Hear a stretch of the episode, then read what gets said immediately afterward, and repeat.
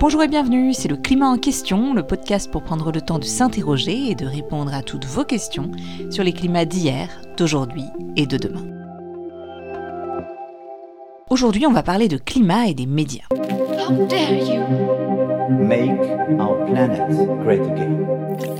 C'est incroyable, toutes les bêtises qu'on entend dans les médias. Dès qu'on touche à l'écologie et au climat, souvent, ce qu'on lit ou ce qu'on entend, c'est complètement à côté de la plaque. On va parler de la grande oubliée de cette euh, campagne présidentielle, la question climatique qui a fait euh, l'objet d'un nouveau rapport du GIEC. Rapport du GIEC, euh, réchauffement climatique ou même le mondial au Qatar, les médias en font-ils assez concernant les enjeux climatiques? On a beaucoup parlé ces derniers mois des séquences Don't Look Up dans les médias.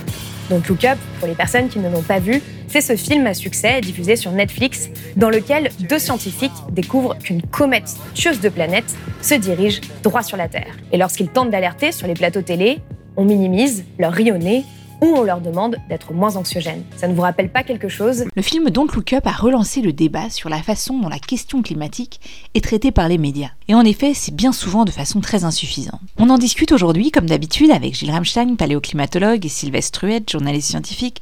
Bonjour Sylvestre et Gilles. Bonjour. Et en deuxième partie d'épisode, nous serons rejoints par une journaliste dont vous avez peut-être reconnu la voix dans les extraits précédents, Paloma Moritz. Mais pour commencer, je me tourne vers toi Sylvestre, tu as fait une longue carrière de journaliste scientifique sur ces questions. Quel est ton ressenti? Est-ce qu'aujourd'hui on parle plus et on parle mieux des sujets climatiques? Les militants du climat croient souvent que le sujet est récent pour le système médiatique. Ce n'est pas tout à fait vrai. À la fin des années 80, le sujet est présent dans la presse, par intermittence évidemment, mais parfois en montant à la une de journaux comme Libération, un quotidien national. En 1990, je suis embauché à Sciences et Avenir et l'un de mes premiers dossiers qui fait la une, c'est le changement climatique. En 1992, la Convention climat est largement traitée par la presse, écrite comme radio et télévision. Bien sûr, on peut constater que le niveau de l'attention médiatique est bien en dessous de ce qu'il devrait être. Mais on devrait aussi s'interroger sur le contenu et non seulement sur le volume. Mon expérience, c'est que la sous-estimation du sujet mais surtout son incompréhension profonde par les directions des journaux a produit un effet délétère. Le sujet a été très longtemps conçu comme un sous-sujet des journalistes spécialisés en sciences, via le traitement des sciences du climat et du GIEC, souvent réduit à son groupe 1, ou alors un sous-sujet des journalistes spécialisés en environnement, qui le traitaient souvent comme un terrain d'expression des ONG environnementalistes ou de l'écologie politique des partis verts. Ni les services économie et étrangers, ni les rédactions en chef ne s'emparent vraiment du sujet pour l'étudier et informer. De sorte que le nœud du problème climatique, 1. La balance entre les risques du changement climatique et ceux du manque d'énergie des populations pauvres. 2. Le lien avec les inégalités sociales. Et 3. La géopolitique du climat avec des pays riches responsables, des pauvres vulnérables et la tension qui en résulte. Ce nœud a été très longtemps sous-traité et surtout maltraité. Et Gilles, je te pose la même question. En tant que scientifique, comment est-ce que toi, tu as perçu ces évolutions? Est-ce que tu trouves qu'on traite mieux aujourd'hui la question climatique dans les médias? Bah oui, évidemment, ça a beaucoup changé.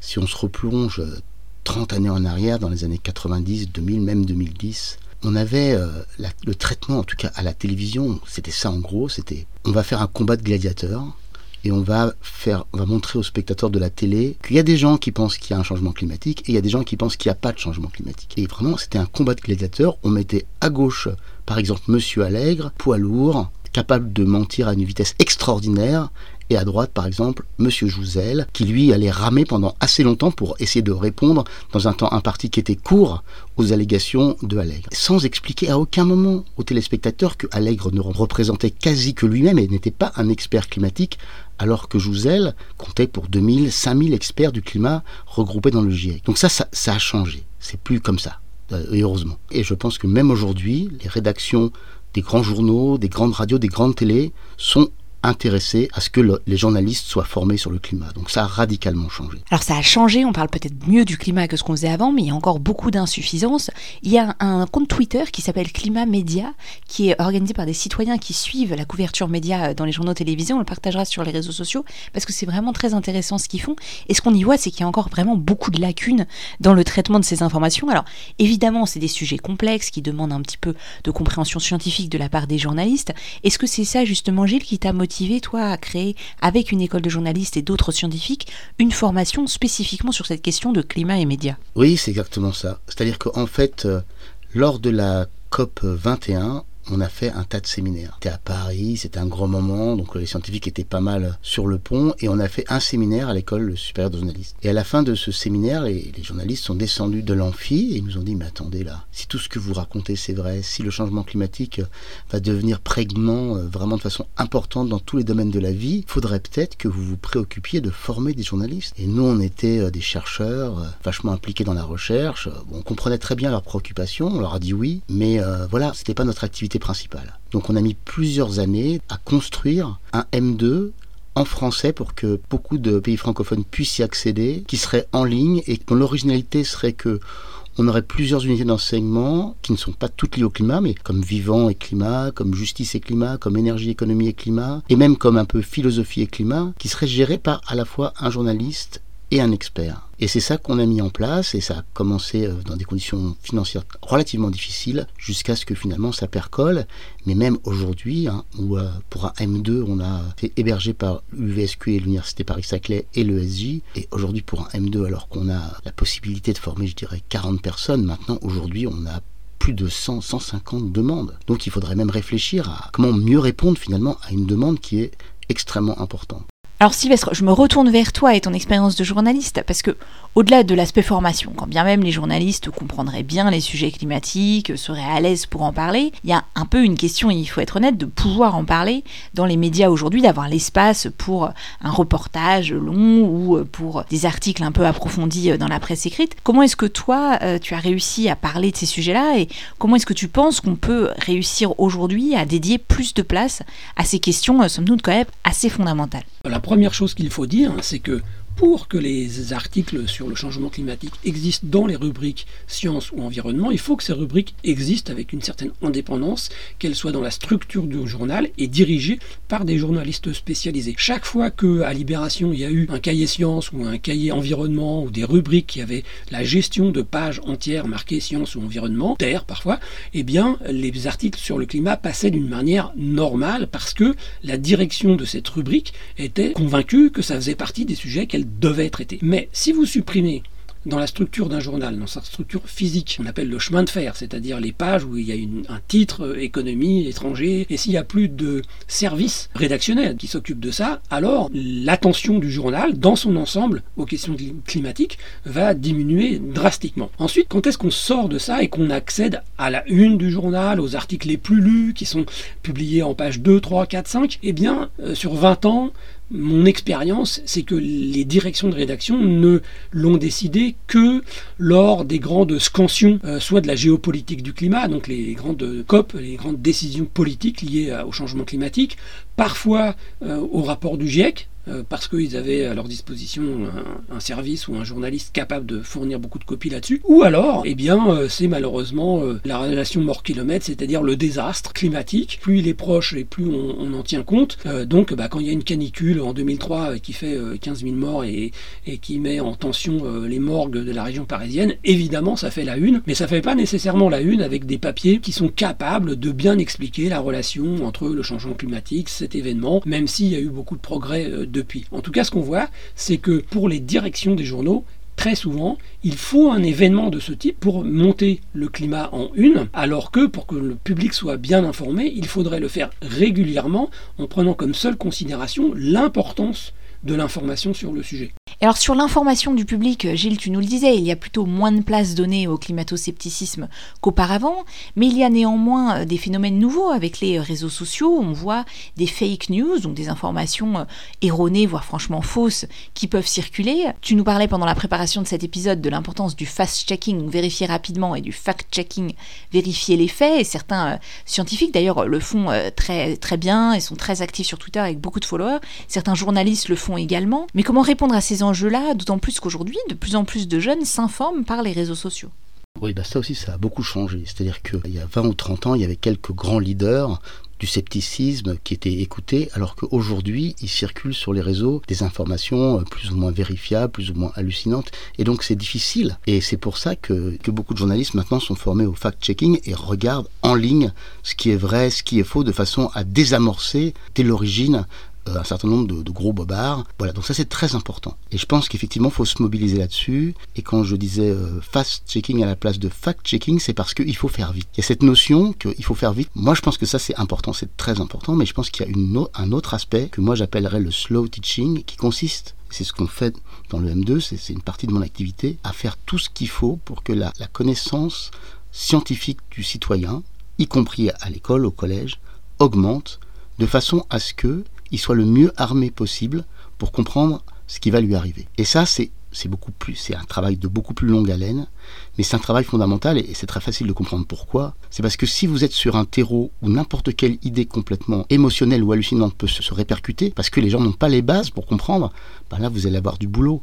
Alors que si vous êtes sur un terreau où les gens sont armés scientifiquement au collège, au lycée, à l'université, on leur a donné les moyens de comprendre, eh ben, ça va être beaucoup plus difficile de diffuser des informations complètement hallucinantes. Donc il faut faire les deux, je pense. C'est très important pour moi Alors Sylvestre, du côté des journalistes, il y a aussi beaucoup de questions qui se posent, notamment pour savoir s'il relève de la responsabilité du journaliste de distinguer entre ce qui est de l'ordre d'une opinion personnelle ou à l'inverse d'un consensus scientifique établi. Et un exemple de ça, euh, peut-être un petit peu technique, mais je pense que c'est important de revenir dessus, c'est un avis du Conseil de déontologie journalistique et de médiation que tu as commenté sur ton blog, qui a été saisi par rapport à un article publié sur le site du quotidien Le Figaro le 3 juin dernier, dans lequel intervenait Yves Roux côte sous le titre suivant Sauver la planète de l'humanité est une galéjade. Et dans cette interview, il minimisait le rôle de l'influence humaine sur le changement climatique.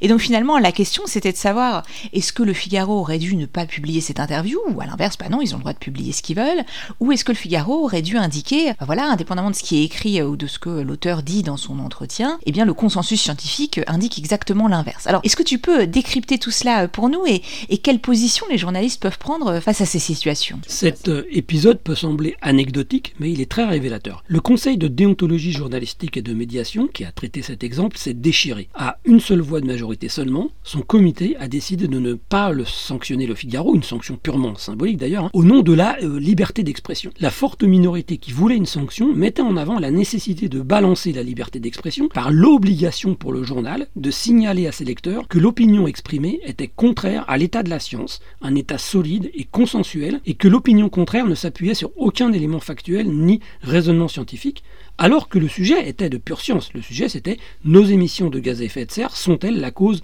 de l'évolution climatique observée? C'est de la climatologie, ça n'est pas de la politique. L'ironie de cette affaire est qu'elle est survenue juste après que ce Conseil ait adopté une recommandation sur le traitement des questions scientifiques, une recommandation qui conseille aux journalistes, en pareil cas, de toujours indiquer où se trouve le consensus scientifique lorsqu'il existe sur un sujet et qu'une opinion contraire s'exprime. Oui, d'accord. Donc en fait, ça respectait même pas du tout euh, l'avis qui avait été donné par ce Conseil. Gilles, on va passer à notre invité très bientôt, mais tu veux rajouter un petit mot là-dessus? Oui, justement, Céline, je voulais revenir là-dessus. C'est une notion très importante qu'on utilise beaucoup, à tort, euh, à travers, à mon avis. Cette notion de doute. Évidemment, quand un scientifique travaille, il faut toujours qu'il soit tarauté par le doute quand il essaye d'avoir des explications, de les remettre en, question, d'essayer d'avoir d'autres scénarios qui permettent de les conforter. Et donc c'est vraiment une notion fondamentale. Et donc il y a cette notion de doute. On peut douter de tout. Et c'est là que c'est plus du tout vrai. On ne peut pas douter de tout. Il y a des choses qui sont parfaitement établies. Le fait qu'il y ait des marées qui soient liées à la Lune, et que ces marées vont revenir tous les jours et qu'on peut calculer leur évolution, le fait que la Terre n'est pas plate, c'est pas des éléments de doute. Et aujourd'hui, on peut dire aussi que le fait que le changement climatique est en cours et que ce changement climatique ne s'explique que par les changements anthropiques, c'est-à-dire grosso modo essentiellement, mais pas que ça, les gaz à effet de serre, tous ces éléments-là sont des éléments factuels sur lesquels on n'a pas à douter. Alors bien sûr, le doute existe, il existe dans la vie des scientifiques, il existe dans la vie des citoyens, mais il y a des choses qui sont établies. Et cette idée que puisqu'on doit douter, doutons de tout, c'est une idée extrêmement toxique. D'où l'importance de la formation pour être capable de faire la différence entre ce qui relève du consensus scientifique, de la controverse scientifique, c'est-à-dire là où il y a un débat entre scientifiques sur un sujet donné, et ce qui relève à l'inverse de l'opinion personnelle. Mais on doit s'arrêter là euh, dans ce débat passionnant pour passer maintenant à notre invité. Paloma Moritz, bonjour, bienvenue dans le climat en question. Bonjour. Alors vous êtes journaliste, réalisatrice, responsable de la rubrique environnement du média indépendant Blast. Et pour commencer, je voudrais vous poser la même question que je posais à Sylvestre tout à l'heure, c'est-à-dire quel est vous votre ressenti sur la couverture journalistique des sujets climatiques? Comment est-ce que vous, vous en êtes arrivé là à faire cette carrière de journaliste spécialisé des questions euh, environnement euh, et climat?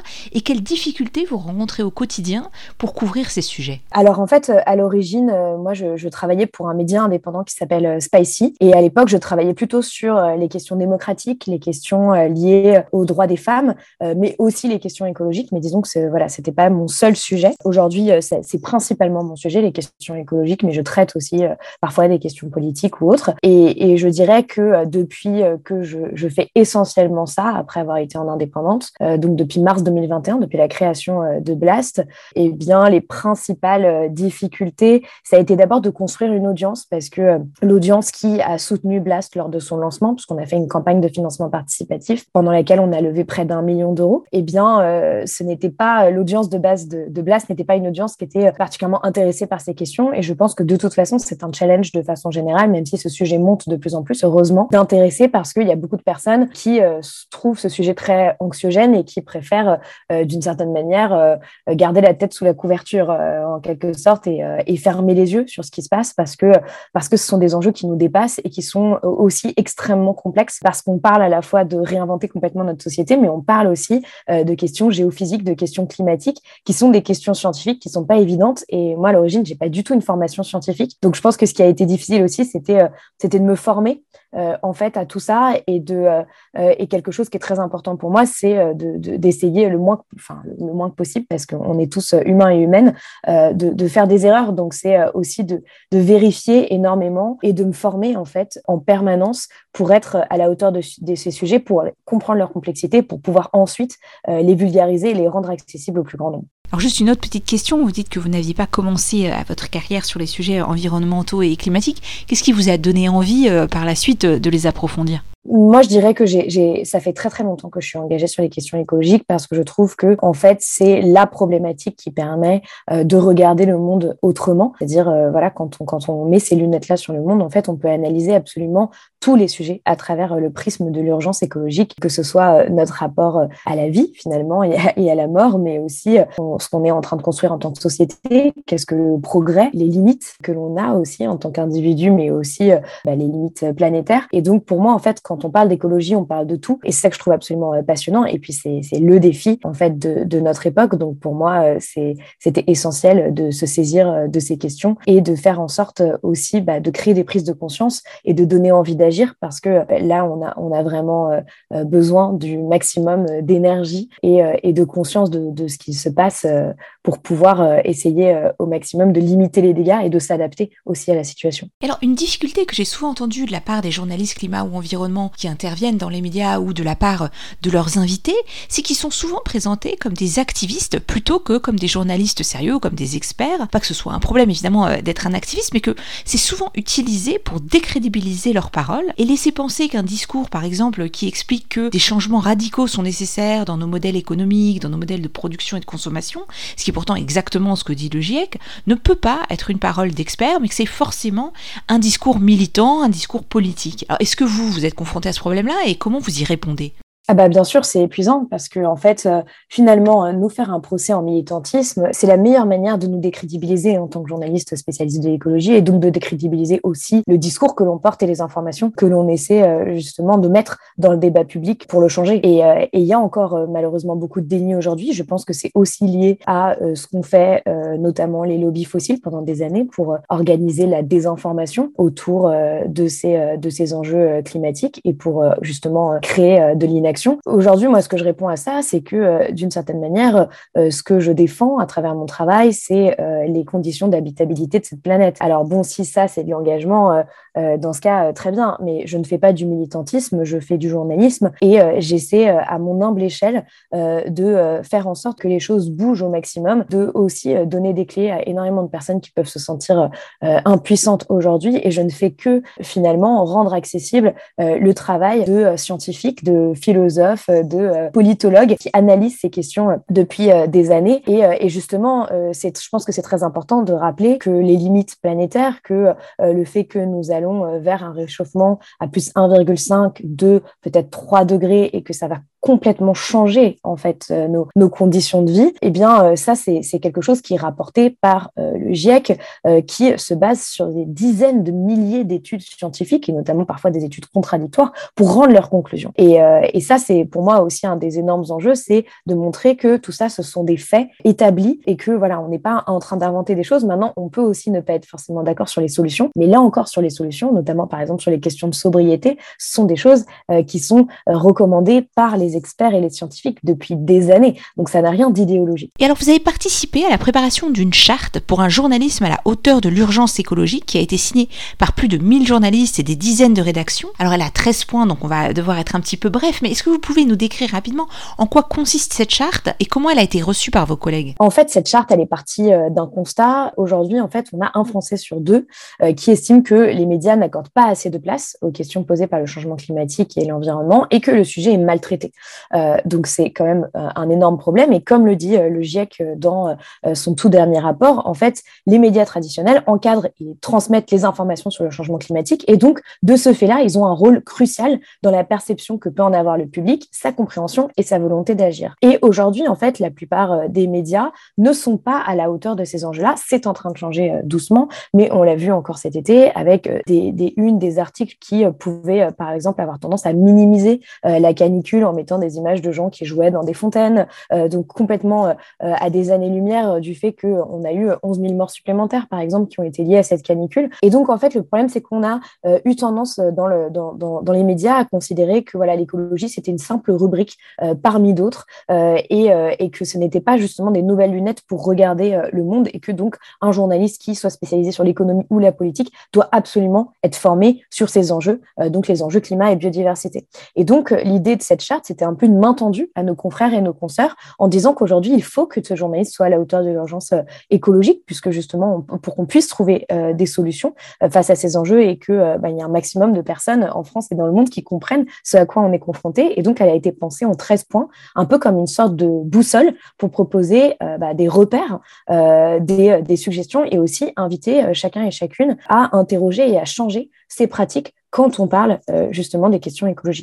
Et ce qui a été assez génial, c'est qu'en fait, cette charte, elle est arrivée un moment où, euh, après un été qui a traumatisé énormément de personnes, qui peut-être a fait réaliser à beaucoup l'ampleur euh, de ce qu'on était en train de vivre et le fait que le futur était déjà là, eh bien, euh, il y a énormément de rédactions qui ont commencé aussi à se bouger là-dessus. Donc, il y a Radio France qui a annoncé son tournant environnemental, il y a France Télévisions qui a annoncé que beaucoup de leurs journalistes allaient être formés. Donc, c'est arrivé dans ce moment-là. Et il y a plus, dès, dès, le début, il y a plusieurs, il y a des centaines de rédactions qui l'ont signé. Il y a la grande majorité des écoles de journalisme, ça c'est très important, des syndicats aussi de journalistes euh, et, euh, et, aussi des journalistes au sein de leur rédaction, donc euh, plus, plus, de, plus de 1000 journalistes qui l'ont signé dans les semaines qui ont suivi. Donc ça, ça montre en fait qu'il y avait une attente et qu'on est venu répondre à cette attente à un moment donné. Et maintenant, on espère aussi que, que cette charte, bah, elle, va, elle va continuer en fait de, rayonner et d'exister. Et en réalité, elle, elle, commence, enfin, elle continue déjà en fait à circuler énormément et, et, même, et même en Europe. Eh bien, bravo pour le succès de cette charte. Et je voudrais maintenant qu'on revienne à quelques points précis de la charte. Par exemple, vous dites que les journalistes ne doivent pas renvoyer uniquement les personnes à leur responsabilité individuelle, et donc aux petits gestes du quotidien par exemple, mais profondément interroger les causes systémiques qui nous ont amenés à la crise actuelle, et je cite, questionner le modèle de croissance, les acteurs économiques, financiers et politiques, et leur rôle décisif dans la crise écologique. Alors, est-ce que ça a été difficile de se mettre d'accord sur ces points-là, qui je crois sont les points 4 et 5 de la charte? Alors en fait, il se trouve qu'à l'origine de cette charte, euh, il y a le média Vert et euh, la journaliste indépendante euh, Anne-Sophie Novelle. Et, et, en réalité, le, but, c'était justement de d'avoir cette main tendue aux autres journalistes. Et, et on était un collectif de journalistes, une trentaine, beaucoup issus de médias indépendants, mais aussi euh, de France Info, de Arte, et euh, plutôt assez en accord sur la façon dont on traite les questions écologiques. Donc se mettre d'accord sur ces points-là n'a pas été difficile. Maintenant, ce qui a été difficile, c'était justement d'obtenir que des rédactions signent, parce qu'il y a eu euh, certaines rédactions qui n'acceptaient pas certains points de la charte. Et ce n'était pas forcément que sur cette question des petits gestes individuels. Enfin voilà, de, rappeler que évidemment, en fait, il y a une, il y a une question systémique et donc voilà de rappeler les ordres de grandeur et donc d'arrêter de faire des émissions sur voilà il faut couper l'eau en se brossant les dents alors qu'on sait qu'aujourd'hui en tant qu'individu le plus gros de notre empreinte carbone se situe dans notre banque potentiellement c'est le finance les énergies fossiles quand on mange de la viande et, et aussi de la viande rouge et quand on prend l'avion pour des courtes distances donc ça c'est important de le rappeler et donc c'est important de rappeler le système économique qui est à l'origine de ça et qui nous pousse aussi à avoir euh, finalement ces, modes de vie qui sont extrêmement polluants et qui sont pas du tout en accord avec les limites planétaires. Et après, c'est certain que dans certaines euh, rédactions, eh bien, euh, par exemple, il y en a beaucoup qui sont financés par la publicité et notamment, par exemple, la publicité pour les SUV. Et donc, si on montre que, par exemple, les SUV sont la deuxième cause de réchauffement, eh bien, c'est compliqué d'avoir juste après une pub de SUV qui passe. maintenant, c'est ça aussi qui doit être changé dans les rédactions. Il y en a beaucoup qui s'en rendent compte. Et finalement, d'une certaine manière, les points qui ont fait le plus débat, c'était aussi le point 10, par exemple, qui est s'opposer au financement issu des activités les plus polluantes. Parce que ça demande à certains médias de revoir complètement euh, leur système de financement. Euh, ils sont très dépendants des pubs. Et l'un des problèmes que l'on a aujourd'hui aussi, hors la concentration des médias, c'est le fait que les médias sont devenus des entreprises qui doivent, en quelque sorte, être à minima à l'équilibre ou rentables. Et donc, pour cela, euh, eh bien, euh, beaucoup font appel à des agences de publicité et, et mettent en avant, justement, bah, des, produits qui aujourd'hui ne devraient plus être vendus. Je voudrais maintenant qu'on en vienne à un autre point de la charte, qui est celui de la formation, puisque les signataires s'engagent à se former en continu sur ces questions. Et pourtant, bon, on l'a dit euh, depuis le début de cet épisode, c'est pas forcément si facile que ça. Alors comment est-ce que vous, vous avez fait pour vous former et quels conseils vous auriez pour des journalistes aujourd'hui qui cherchent à se former sur ces questions? Personnellement, moi, je pense que c'est aussi une question euh, de, euh, comment dire, d'une forme de persévérance et de discipline. En fait, c'est ça aussi la formation. moi, je me suis formée en regardant des documentaires, en lisant énormément de livres, en bah, lisant les rapports du GIEC aussi et les rapports scientifiques. Alors c'est un peu plus aride, mais en fait aujourd'hui on a quand même de plus en plus de personnes aussi qui vulgarisent très très bien euh, tous ces tous ces rapports euh, scientifiques. Donc c'est en continu en quelque sorte. Il y a il y a de plus en plus de sites qui répertorient aussi euh, un peu les, les, grands podcasts, les grandes émissions sur les questions écologiques. Donc déjà voilà moi une personne jeune, bah, je lui conseillerais de se former en allant regarder ces médias-là, même les médias indépendants comme Reporter ou Vert, le site de Bon Pote aussi qui est très bien fait pour vulgariser ces questions. Et puis bon, bah, aussi euh, évidemment euh, Blast. Hein, euh, voilà, il y a une playlist écologique qui est sur YouTube. on a aussi un site internet. Et moi, j'ai essayé en tout cas au maximum de penser la plupart de mes sujets pour que ce soit vraiment une formation en accéléré sur ces sujets et que ce soit pas qu'une formation sur les questions scientifiques, mais aussi justement sur toutes les questions philosophiques, sociétales, politiques que nous pose l'urgence écologique. ensuite, dans les rédactions, en fait, on, voit quand même qu'il y a une grosse accélération, que ce soit à Radio France ou à France Télévisions, euh, il y a de plus en plus de fresques du climat ou de fresques de la biodiversité. Et ça, c'est quelque chose qu'on peut faire en entreprise ou qu'on peut faire même sur son temps libre en tant que journaliste. Mais ça se fait de plus en plus euh, dans euh, les rédactions. Et après, il y a de plus en plus d'organismes spécialisés. Je pense notamment à SAMSA, avec Julien Lebois, qui était aussi dans le collectif de journalistes qui a fait la charte. ou encore, moi, je fais partie aussi de Imagine 2050, qui propose aussi des formations aux journalistes. et donc, voilà, il y a, Sophie Roland, une ancienne journaliste de Cache Investigation, qui donne beaucoup de formations. Enfin, c'était vraiment quelque chose. Il y a une demande qui est en train d'exploser et il y a une offre qui est en train d'essayer de plus en plus de s'y adapter. Moi, je trouve que c'est plutôt une bonne chose. Maintenant, la grande question, c'est aussi de faire en sorte que ces formations euh, soient, alors pas les rendre légalement obligatoires, mais en tout cas soient fortement, fortement, fortement euh, incitées euh, pour que ce ne soit pas que les journalistes qui sont engagés sur ces questions qui soient formés, mais bien tous les journalistes et notamment les journalistes qui ont le plus d'impact aujourd'hui sur le débat public et qui malheureusement souvent comprennent très très mal ces enjeux et continuent à les voir comme vraiment des enjeux qui sont à la marge et vont se dédouaner en disant non mais moi je, je, je, suis tout à fait conscient, je mange un peu moins de viande alors qu'en en fait on, est très très loin des ordres de grandeur. Alors on a beaucoup parlé des signataires de la charte, des journalistes, des rédactions, des rédactions spécialisées. Maintenant je voudrais qu'on parle de toutes celles et ceux qui ne l'ont pas signé et vous demander si vous vous trouvez que l'objectif initial de cette charte a largement été atteint puisque vous avez plus de 1000 signataires parmi les journalistes ou est-ce que finalement non l'objectif ça devrait être que tous les journalistes signent cette charte et du coup comment est-ce qu'on fait pour convaincre ceux qui aujourd'hui ne l'ont pas signée Dans l'idéal, oui, ce serait génial qu'on ait vraiment un maximum de journalistes en France qui, qui signent cette charte. Maintenant, je pense qu'il faut aussi être réaliste. ce qui serait déjà intéressant, c'est qu'il y en ait un maximum qui la lisent, qui comprennent ce qu'elle essaie de, de, défendre, en fait, et la vision du journalisme qui est derrière, et qui est vraiment aussi un journalisme exigeant, parce qu'on parle aussi, par exemple, de la question de d'enquêter avec sérieux sur les, sur les solutions. Aujourd'hui, on a besoin d'enquêter aussi sur les réponses à l'urgence écologique et pas que sur ses origines. Et c'est quelque chose qui est encore euh, très peu fait. Maintenant, c'est sûr qu'on voit encore beaucoup un traitement, moi je le vois très souvent, que ce soit sur les chaînes d'information continue ou sur certains papiers, un traitement euh, de l'urgence écologique qui est complètement en décalage en fait avec euh, la réalité de l'urgence. Et ça, c'est gravissime parce que ça donne l'impression, euh, en fait, euh, à beaucoup de Françaises et de Français que ce n'est pas si grave. Je pense notamment, par exemple, à la Dépêche du Midi qui, il n'y a pas très longtemps, a fait une une qui s'appelait Ski, la menace écolo. Et c'est complètement dingue, en fait, de, de retourner les choses de cette manière-là parce que ça, ça tend à créer encore plus de tension dans le débat public en disant qu'en fait, ce sont potentiellement les écologistes qui menaceraient le fait que les Français puissent continuer à faire du ski, alors qu'en fait, c'est le réchauffement climatique qui euh, est le, principal euh, responsable en fait de cette situation et du fait qu'il y a de moins en moins de neige et donc c'est vrai que c'est de plus en plus compliqué de faire du ski et que potentiellement c'est un loisir. Euh, enfin c'est pas potentiellement d'ailleurs c'est assez certain que c'est un loisir qu'il va falloir remettre en question dans les prochaines années parce que ce ne sera plus une évidence et que il y a une nécessité de remettre en question nos évidences et je pense que ça ça nous amène à, réaliser que finalement les journalistes ce sont des citoyens des citoyennes et donc ils sont représentatifs aussi de la population française et que beaucoup de, personnes par exemple qui font des formations me l'ont dit, euh, eh bien, il y a beaucoup de, journalistes qui, euh, aujourd'hui, euh, dans les formations, questionnent le consensus scientifique sur le fait que ce soit les activités humaines qui sont à l'origine du dérèglement climatique, alors même que, et le GIEC l'a encore confirmé dans son sixième rapport, on sait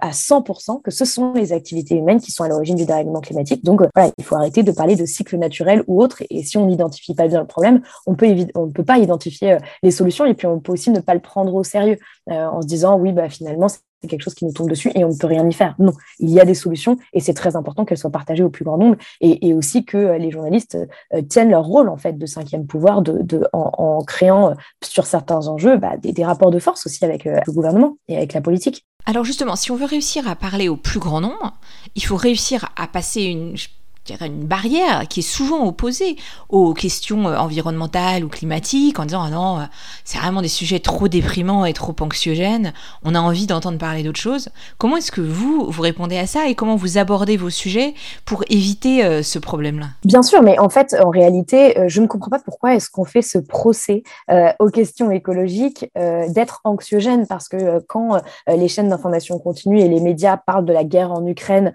en continu au moment où la guerre a éclaté, personne n'a dit non, non, il ne faut pas parler de la guerre en Ukraine parce que c'est anxiogène. Euh, je veux dire, l'urgence écologique est une réalité, c'est une réalité qui remet en question euh, nos conditions de vie, euh, même dès aujourd'hui. Alors en France, on est quand même un peu plus privilégié que par exemple au Pakistan, mais on, l'a vu cet été que ça avait des impacts sur nos vies. Il y a quand même 100 communes qui ont été privées d'eau potable et une canicule extrêmement violente.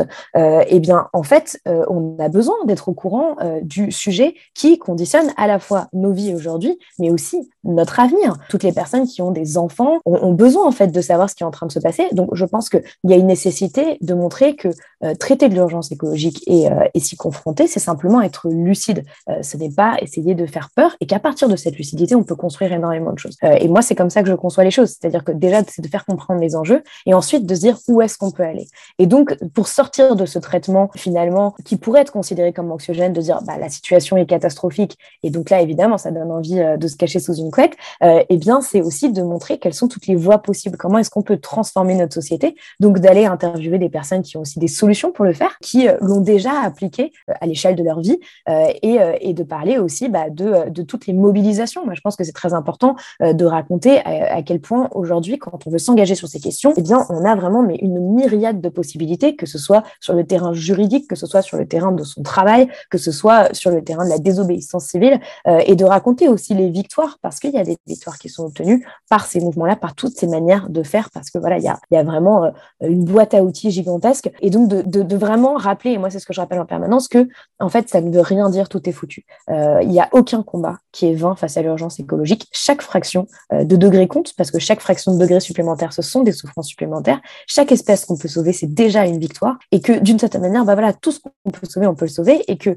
se transformer face à cette urgence écologique, c'est aussi retrouver du sens et redonner du sens à sa vie. et je pense qu'on en a grandement besoin aujourd'hui, de revenir à l'essentiel. Eh bien, justement, on va conclure sur cette question du sens, puisqu'on est en fait très souvent interrogé par des jeunes qui cherchent à redonner du sens à leurs études ou à leur début de carrière. Qu'est-ce que vous, vous auriez à donner comme conseil, par exemple, à quelqu'un qui aujourd'hui est intéressé par se lancer dans une carrière de journaliste spécialisé sur ces questions environnement et climat?